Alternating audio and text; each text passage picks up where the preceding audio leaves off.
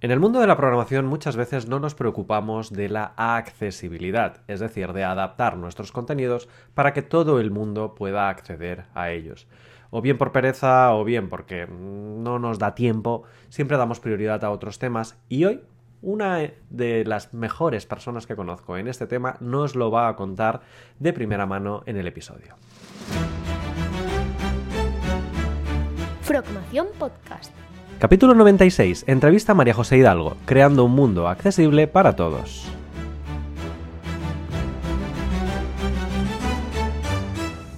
Muy buenas a todos y bienvenidos de nuevo a nuestra Frogmación Podcast. Hoy traemos a una experta en accesibilidad web que también es instructora en Froggames Formación. Para mí es un placer eh, traeros a María José Hidalgo Poderoso. María José, ¿qué tal? ¿Cómo estás? Muy bien, ¿y tú? Bien, bien, bien, aquí, con ganas de tener una charlita contigo sobre un tema que es un tanto con opiniones divididas, diría yo, porque el tema de la accesibilidad web es un tema que lleva muchísimos años sobre la mesa, donde siempre se ha hablado del tema de hacer webs accesibles y que todo el mundo tenga la posibilidad de acceder al mundo tecnológico, al mundo web, a la información en general. Pero que por otro lado los desarrolladores somos unos putos vagos, o sea, que nos da pereza adaptar las webs, que nos da pereza hacer todas esas buenas prácticas y siempre lo dejamos como para más adelante, ¿eh? ¿no es así? Eh, sí, eh, dicen sí, es que, es que, no nos los ha pedido nadie y por, eso no las hacemos. Y, Me he encontrado casos con, con, esos, porque dicen, es que no sabemos y que no conocemos a nadie que se dedica a ello y tal. Guay, guay, guay. Pues este, este, va a ser nuestro tema de hoy. Lo que pasa que antes de meternos al turrón, me gustaría conocer quién es María José Hidalgo, qué estudiaste, en qué te formaste y cómo decidiste dar el salto a, ese mundo de la accesibilidad web. A ver, cuéntanos. A ver, pues yo soy una, gran apasionada de, las nuevas tecnologías y, también siento curiosidad por cómo ayudar a, la gente que lo necesita, en especial las personas con discapacidad. Y eso yo hice un, lo que se dice un, un título en desarrollo de aplicaciones con tecnologías web y fue cuando abrí hace 10 años mi primer negocio sobre diseño web normal mm. y cinco años después sentí una corazonada y fue cuando decidí especializarme en accesibilidad web mediante un curso de especialización de la Universidad de Alicante y fue cuando hace cinco años así, en, septiembre, octubre del 2019, ya fue cuando ya me abrí lo que es el negocio de accesibilidad web. De hecho, eh, en tu formación previa has dicho que te empezaste a interesar por este tema. ¿Cómo es así que te interesas por el tema de la accesibilidad? ¿Tienes algún familiar o tienes algún conocido que necesite este tipo de adaptaciones? A ver, cuéntanos. Bueno, una prima de mi madre que tiene síndrome de Down y también eh, un, a ver, un tío mío paterno que en paz descanse que se dejó, se quedó ciego por, por la diabetes. Vale. Mm. Entonces, claro, tú te interesaste porque era un tema que te tocaba muy de cerca, porque si no, igual a lo mejor no, te hubieras interesado al menos tan directamente, ¿no? Por este tema, o no, no hubiera sido tu primer foco, ¿verdad? Sí.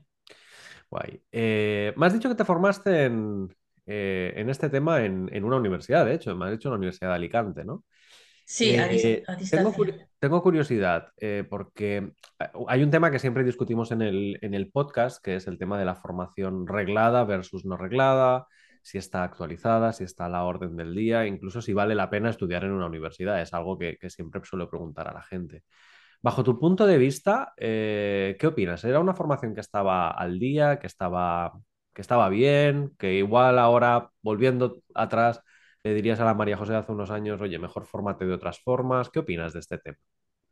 A ver, eh, no se trata que sea formación reglada o no. Eh, en ese momento, cuando yo me formé en accesibilidad web, era, no, eh, no, era un título oficial, sino era un, un, un curso para tener los conocimientos suficientes para luego poder seguir avanzando en las cosas nuevas de accesibilidad y demás. Pero pero ahora ya el catálogo de especialidades formativas aquí en España ya están poniendo eh, cursos relacionados con accesibilidad web. ¿Y opinas que en general en una formación universitaria están a la orden del día o que, por ejemplo, una formación tuya que ya tienes muchos más años de experiencia en este tema estaría más actualizado, por así decir? Pues, pues sí, eh, ahora sí está más actualizado. De hecho, yo doy eh, formaciones de accesibilidad web en, en otros centros y eso yo lo voy eh, actualizando y, y demás. Siempre yo intento que todo, siempre los contenidos de accesibilidad web, siempre quiero que mis alumnos se vean lo más actualizado. Vale. Y cuéntanos, a ver, el cursito que has lanzado en Froggen se llama el curso de accesi- de accesibilidad web, que pertenece a, a la ruta precisamente de, de programación web y demás. Eh, cuéntanos, ¿qué se, qué se ven en un tema, en un temario de accesibilidad web? ¿Cuáles son los temas fundamentales que tratas tú, por ejemplo? Bueno, los temas fundamentales son, por ejemplo, eh, los beneficios, cómo afecta a los distintos tipos de usuarios y las tecnologías de apoyo que usan. Luego también eh, el diseño web eh, siguiendo las pautas de accesibilidad. Y luego, y sobre todo también eh, la accesibilidad en documentos electrónicos PDF, que eso también es muy importante. Mm. Y en términos de carácter práctico, ¿construyes algún proyecto o das algunas pautas, algún ejercicio de cara a que el usuario pueda, pues, tener una web que no está adaptada o que no es accesible a que al final sí que lo esté? Pues eh, al final de cada tema, el alumno dispone de una actividad práctica para, para hacer relacionada con, con el tema, para, para ya, eh, aplicar los conocimientos. Y, pero el último tema, que es eh, lo que es el examen ya es para, ese, para conseguir la certificación, es que trata de evaluar la accesibilidad de, de un sitio web, que eso es muy importante. Ajá. ¿Por qué? A ver, cuéntanos, desarrollanos esta parte. ¿Por qué es importante saber eso? A ver, porque porque la ley de aquí de España de accesibilidad web eh, penaliza a, a las, a las empresas que no, eh, que no tienen las web accesibles, eh, sobre todo en la de la administración pública y, y grandes empresas de servicios esenciales. De hecho, hace unos años eh, una, una compañía aérea recibió una multa de 90.000 euros por, por no tener toda la web accesible. Ajá. Y de hecho, ¿crees que hay trabajo de esto? Si alguien se forma en accesibilidad web, ¿crees que tiene más opciones de trabajo, por ejemplo, que alguien que no está formado en accesibilidad web? Pues desde mi perspectiva sí, porque porque cada vez se le, se le da más, lo que es más importancia a la inclusión de todos y, y no solo a nivel normal, sino también en la inclusión eh, digital, pero lo que pasa es que todavía no estamos eh, concienciados a la hora de hacer una página web, no nos damos cuenta de los obstáculos que puede tener para ese tipo de personas. ¿Y por qué crees que no estamos concienciados? ¿Es algo solo de España o es algo que crees que es global? Yo creo eh, eh, que es global. ¿Y, y por qué crees que no hay esa conciencia? eh, esa conciencia? Pues porque eh, este colectivo siempre, siempre se, se ha, se ha estigmatizado. O, o porque es una minoría incluso, ¿no?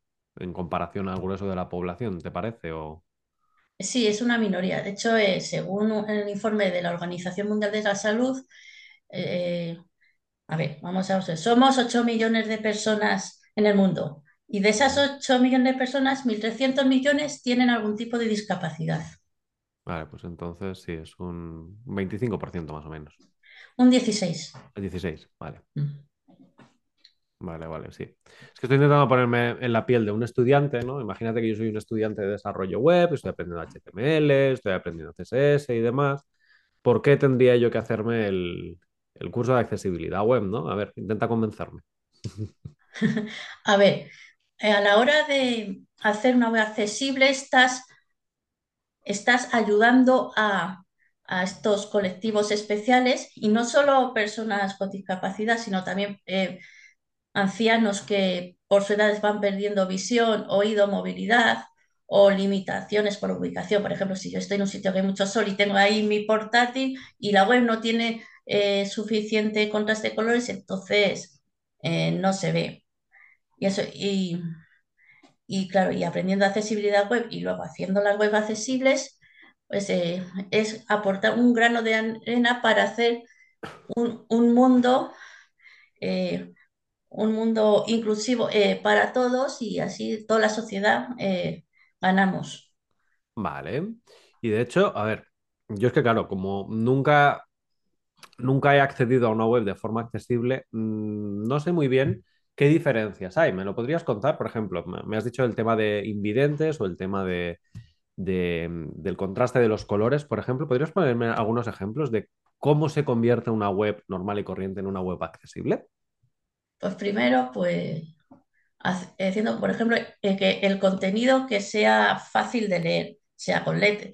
La, eh, las- la tipografía es muy importante, debe ser sin serifa para las personas con dislexia que confunden las palabras y también debe ser de un, tamaño considerable y de los espacios para que lo puedan eh, leer mejor las personas con problemas de visión. Mm. Y también, pues, a ver, a ver, que eh, también que sean sobre todo compatibles con lectores de, de pantalla para personas invidentes, teclados braille, o también eh, navegable mediante el teclado para las personas con movilidad reducida que no pueden utilizar el ratón. Esas son algunas de... Ajá. ¿Y cuánto tiempo crees que una persona le toma más o menos poder dominar estos temas de accesibilidad para mejorar, ¿no? su portfolio de habilidades de cara al desarrollo web? Pues eso depende de, de la persona, pero pero eh, cuanto, digo, cuanto mejor, eh, antes, más se sepa de diseño web, pues más, más fácil le va a ser aprender lo que son la- eh, el diseño web accesible. Yo calculo que un mes, por lo menos. Un mesecillo, vale. Porque estamos hablando que una vez que ya tenemos nuestra web, hacerla accesible para que la gente lo entienda es igual añadir algunas etiquetas de HTML o cambiar el tipo de fuente, lo que has dicho tú, o mejorar el contraste, tamaño de fuente y demás. Por tanto, es toquetear el código ya existente para conseguir unos, unos resultados acorde al tipo de accesibilidad que, estemos buscando, ¿verdad? Sí, y también se pueden poner opciones eh, al usuario para que cambie el contraste de colores O también pues, que haga la web mediante eh, teclado o también parar las, las animaciones. Eso es muy importante porque si son animaciones muy rápidas, eso, eso es, puede perjudicar a las personas con epilepsia o que sufren migrañas. Ajá, También. interesante. De hecho, tengo curiosidad. Tú has trabajado, imagino, en muchas webs para hacerlas accesibles, ¿verdad? Sí. Entonces, eh, ¿cómo sabes qué tipo de discapacidad tiene la persona que utiliza la web? ¿Utilizas algún tipo de tracking, eh, una encuesta? ¿Es simplemente la empresa con la que trabajas ya lo sabe? ¿Cómo sabes eh, qué, qué tipo de accesibilidad es la más crítica a la hora de adaptar las webs? A ver, eh, según las pautas de accesibilidad al contenido en la web del W3C, el nivel mínimo de accesibilidad que se exige es el, el doble A, que eso es Ajá, para cualquier tipo de usuario y demás. Y luego el nivel más alto está el nivel triple A, que eso es más, más adaptado a, muchas veces más accesible del todo y pueden acceder ya de más, eh, muchas más personas de todo ajá. tipo. Es decir, que es como una especie de ISO, ¿no? Como una especie de estándar avalado por el W3C, ¿verdad? Sí, Vale, vale, vale. Es que te digo, yo te lo pregunto desde el punto de vista de un estudiante que no tiene ni idea y me estoy pensando si formarme en accesibilidad web o por qué sería un complemento ideal. Yo siempre digo a los estudiantes que, por ejemplo, cuando aprenden un lenguaje de programación, no molesta el eh, saber unas nociones básicas de marketing. ¿Por qué? Porque al final tú tienes un producto web, pero igual tienes que vender tus servicios, igual tienes que vender tu producto, tu aplicación, tu videojuego, tu web, etcétera. Entonces, del mismo modo, creo que puede ser interesante que la gente se forme en accesibilidad web como esa especie de complemento a, a lo que uno quiere formarse realmente, ¿verdad? sí, sí, claro. Porque al final, a ver, siempre nos centramos en que hay que saber programación o hay que saber un tipo de tecnología u otra, pero todos estos complementos anexos yo creo que al final enriquecen muchísimo el currículum y precisamente lo que te preguntaba antes, ¿no? De que seguro que hay muchas empresas que buscan programadores web, desarrolladores, etcétera, pero que el tema de la accesibilidad sería siempre un plus en el portfolio a la hora de evaluar una posible Claro, claro. contratación, ¿no? Sí, sí. Genial. Eh, ¿crees que es un tema solo para desarrolladores o que incluso para artistas o gente que se dedica a la parte del mock-up de la página web ya lo tienen que tener en cuenta de cara al diseño? Sí, también deben te- eh, tenerlo en cuenta. Sobre todo, por ejemplo, los diseñadores gráficos y multimedia Ajá. para el contraste de colores o para el, el subtitulado de vídeos y la audiodescripción para personas con discapacidad auditiva y para invidentes. Genial, por tanto es un tema multidisciplinar, que no solamente es de- del apartado tecnológico, sino también del apartado mm, artístico, incluso de cara a infoproductores y demás, ¿verdad? sí, Genial, genial. Pues oye, María José, este es un tema que realmente yo desconocía. Eh, la verdad, cuando te pusiste en contacto conmigo, eh, fue para mí un descubrimiento, porque es lo que te digo, como yo sí que en mi caso, en mi familia o en mi entorno, no hay nadie discapacitado que use nuevas tecnologías, sí que hay gente discapacitada, porque, por ejemplo, mi padre sí que tiene un porcentaje de visión muy bajo, pero no usa las nuevas tecnologías o no usa el móvil, ¿no? De hecho, me hace gracia porque a veces eh, coge el móvil y coge una lupa para verlo en grande, ¿no? Entonces, mm, mm, no conoce la forma de hacer la fuente más grande y demás. Pero es un tema que no me había preocupado. Pero desde que empezaste a, a crear y a subir el curso a Frogage Formación, que por cierto, os dejaremos el enlace del curso abajo en la descripción para que le echéis un vistazo y podáis ver todo el temario y todo lo que se ha currado María José de cara al, al tema de la accesibilidad web. La verdad es que era un tema que, que nunca me había parado a reflexionar y que a raíz de hablar contigo, de empezar a preparar el curso, de lanzarlo en Games y demás, eh, me he estado interesando y la verdad es que me parece una labor muy bonita la que, la que has plantado en forma de curso. sí. Y estoy muy orgullosa de ello. De hecho, eh, una asociación de empresarios de aquí de mi zona me, el año pasado me dio el premio a la mejor empresaria del año por la gran labor. Genial.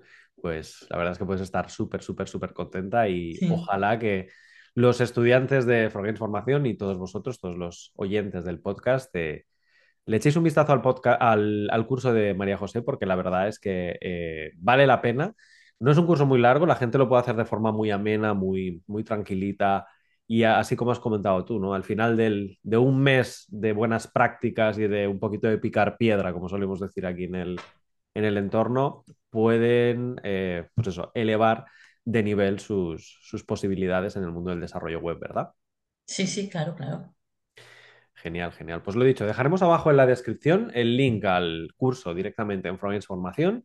Recordar que todos los cursos que la gente termina en Frogames eh, otorgan una insignia digital el- en forma de, de insignia blockchain que se puede añadir al perfil de LinkedIn con un solo clic y que así simplemente si completan el curso y añadiendo la insignia a su perfil de, LinkedIn, pues podrán mostrar a futuros reclutadores que, que están certificados para poder trabajar en temas de accesibilidad web. Por tanto, yo creo que es una muy buena forma de dar a conocer tu tema, de dar a conocer esta especialidad y de fomentar eh, la implantación de tecnologías de accesibilidad web.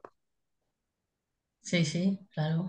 Yo les animo a todos que a, contribuir a este maravilloso mundo digital para que todos ganemos y, y que nadie se quede fuera de, de- de estas maravillas de este mundo digital. Genial, genial. Pues oye, María José, es un placer haber hablado contigo en este tema de, de accesibilidad web.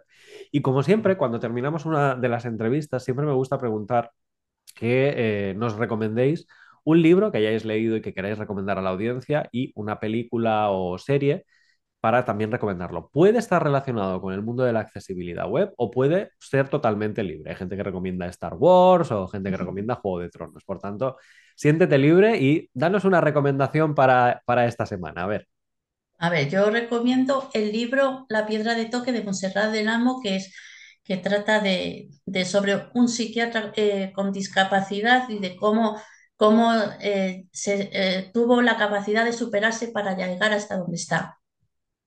Has dicho la piedra de, La piedra de toque, de toque. sí, ¿Está, ¿Está basado en hechos reales o es una novela ficticia, por como lo has dicho? en hechos reales, En hechos reales, vale. sí. Wow. Entonces, un psiquiatra con, con problemas, pero que se sobrepone a sí mismo. Wow, me gusta. Me gusta, me gusta. ¿Y serie o película? Ay, esta ya me muero de amor, la de... Bueno, es, eh, yo iba a decir, es una versión del Good Doctor, pero yo te voy a decir la, eh, la versión turca. Se llama eh, El Doctor Ali, Doctor Milagro, que trata de un médico autista, también de, de cómo, cómo se ha superado, llega hasta ahí, cómo, cómo enfrenta los desafíos que le pone la vida y demás, hasta que consigue llegar a ser un médico reputado. Eh, pues es exactamente el mismo argumento que The Good Doctor, por lo que has comentado. Sí, sí, esa es que a mí me gusta más la, versión turca. La versión turca. Guay, guay, guay. No, The Good Doctor, yo la verdad es que la, de momento he visto todas las temporadas hasta donde está publicada y me ha mm. gustado muchísimo, sobre todo mm. la perspectiva ¿no? de una mm. persona, como comentabas, autista, pero que realmente no tiene por qué impedirle hacer su trabajo correctamente.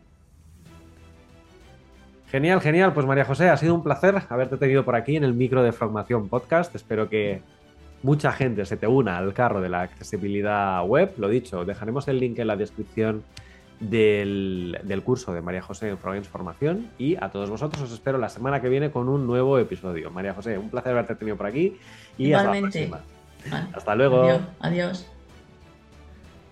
Si te gusta Frogmación Podcast, síguenos en redes sociales a través de Facebook, Twitter, Instagram o nuestro canal de YouTube y consulta todos nuestros cursos o suscríbete a nuestra newsletter en la web frogamesformacion.com.